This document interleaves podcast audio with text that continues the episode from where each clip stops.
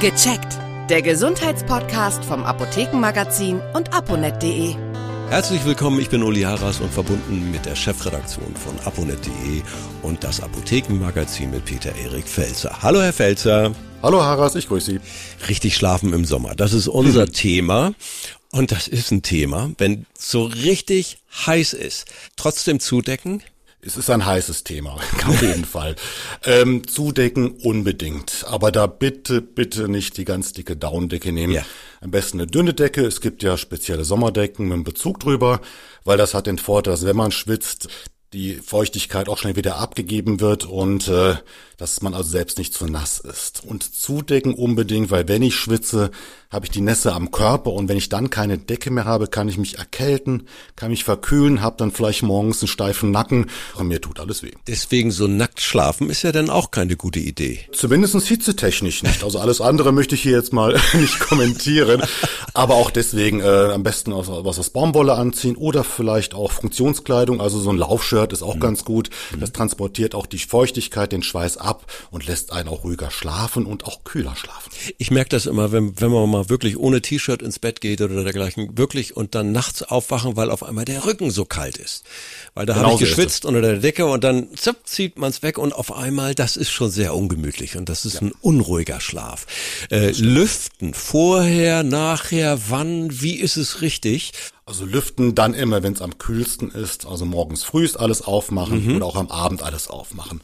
Ansonsten, gerade wenn es so heiß ist, heute ist ja auch ein heißer Tag, wo wir miteinander sprechen, über 30 Grad jetzt zumindest ja. Eschborn der Redaktion. Ja alles verrammeln, alles zumachen, verdunkeln, Jalousien am besten von außen rollerden, also was außen ist, hält die ja. Hitze noch ein bisschen besser ab. Ja. Das geht nicht immer. Ich habe zum Beispiel bei uns im Schlafzimmer ist eine Terrassentür und da hat der Bauherr ein bisschen gefuscht und es konnte draußen kein Rollladen mehr dran. Also ich habe eine Jalousie innen und außen habe ich einen Sonnenschirm auf der Terrasse und den stelle ich einfach so, dass die Terrassentür auch beschattet wird. Also ja. mit so kleinen Tricks kann man sich weiterhelfen.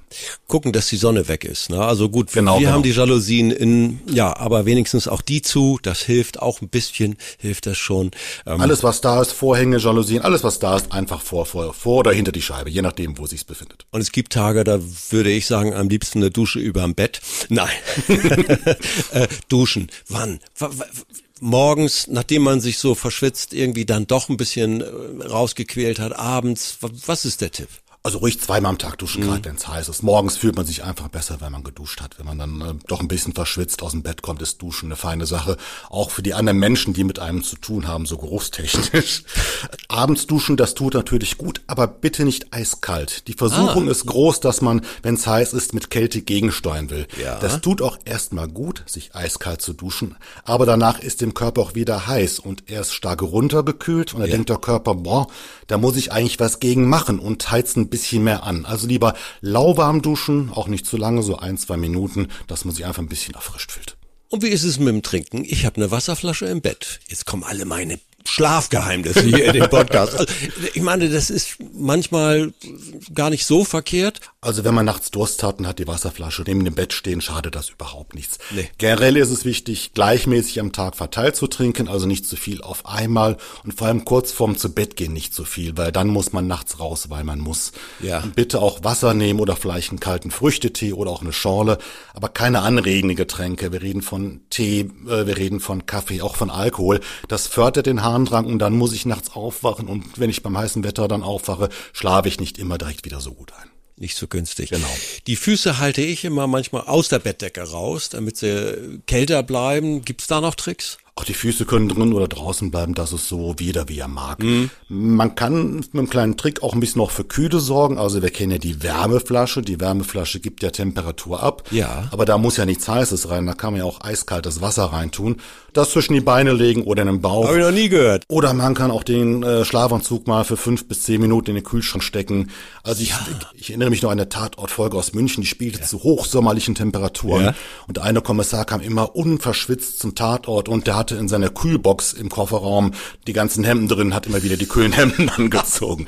Also wie gesagt, es darf ruhig mal so ein bisschen kühlerer Schlafanzug sein, der fördert dann vielleicht auch das Einschlafen und äh, das ist doch eine ganz schöne Lösung. Wie kann ich, wenn das alles doch mal nicht so ganz optimal klappt, also ich, wie auch immer, mich mhm. wälze, wie stoppe ich das Wälzen? Also das nicht einschlafen können. Ist ja auch ein Riesenthema. Ist ja auch auf eine Kopfsache. Ne? Wenn ich mich mm. unwohl fühle, fängt das Gedankenkarussell an zu rotieren. Ja. Äh, da kann man durchaus pflanzliche Arzneimittel äh, empfehlen. Da gibt es ja. zum Beispiel Hopfen, Baldrian, Melisse und Passionsblume, teilweise mhm. auch kombiniert. Die fördern das Einschlafen, sie machen ein bisschen müde. Ja. Es gibt noch einen anderen Arzneistoff, da gab es erst vor kurzem was ganz Spannendes, den Lavendel. Lavendel mhm. fördert das Einschlafen nicht. Aber man hat festgestellt, dass äh, wenn Menschen schlecht schlafen, immer noch Sachen im Gehirn aktiv sind, die eigentlich nicht mehr ja. so aktiv sein sollten. Und man ja. hat die Leute in einen Computertomographen gesteckt und da, man Ey. hat gemerkt, dass der Lavendel dieses Gedankenkarussell, also diese ganzen überaktiven Teile im Gehirn, ein bisschen runterregelt und damit die Schlafqualität deutlich steigert. Wow.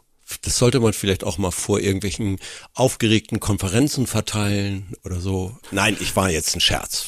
Jetzt ein Scherz damit, damit die Diskussion ruhiger verläuft. Aber manchmal hilft doch nur noch eins, aufstehen. Ja, wenn es ganz extrem wird, dann äh, sollte man auch aufstehen. Man sollte das nicht äh, mit dem Schlafen übers Knie brechen. Dann ruhig nochmal ein bisschen hinsetzen und vielleicht ein Glas Wasser trinken, sich vielleicht mit einem nassen Waschlappen ein bisschen abkühlen. Mhm. Aber auch nicht zu viel Entertainment machen. Also doch vielleicht die Finger vom Smartphone lassen, vom Fernsehen. Ja. Weil auch das Licht vom Smartphone und vom Bildschirmen ist auch wieder mit einem recht hohen Blauanteil. Das macht wieder auch ein bisschen aktiver. Ja. Also was Ruhiges machen, ein Buch lesen, eine Zeitschrift. Vielleicht auch einen beruhigenden Kräutertee trinken. Das tut dann gut.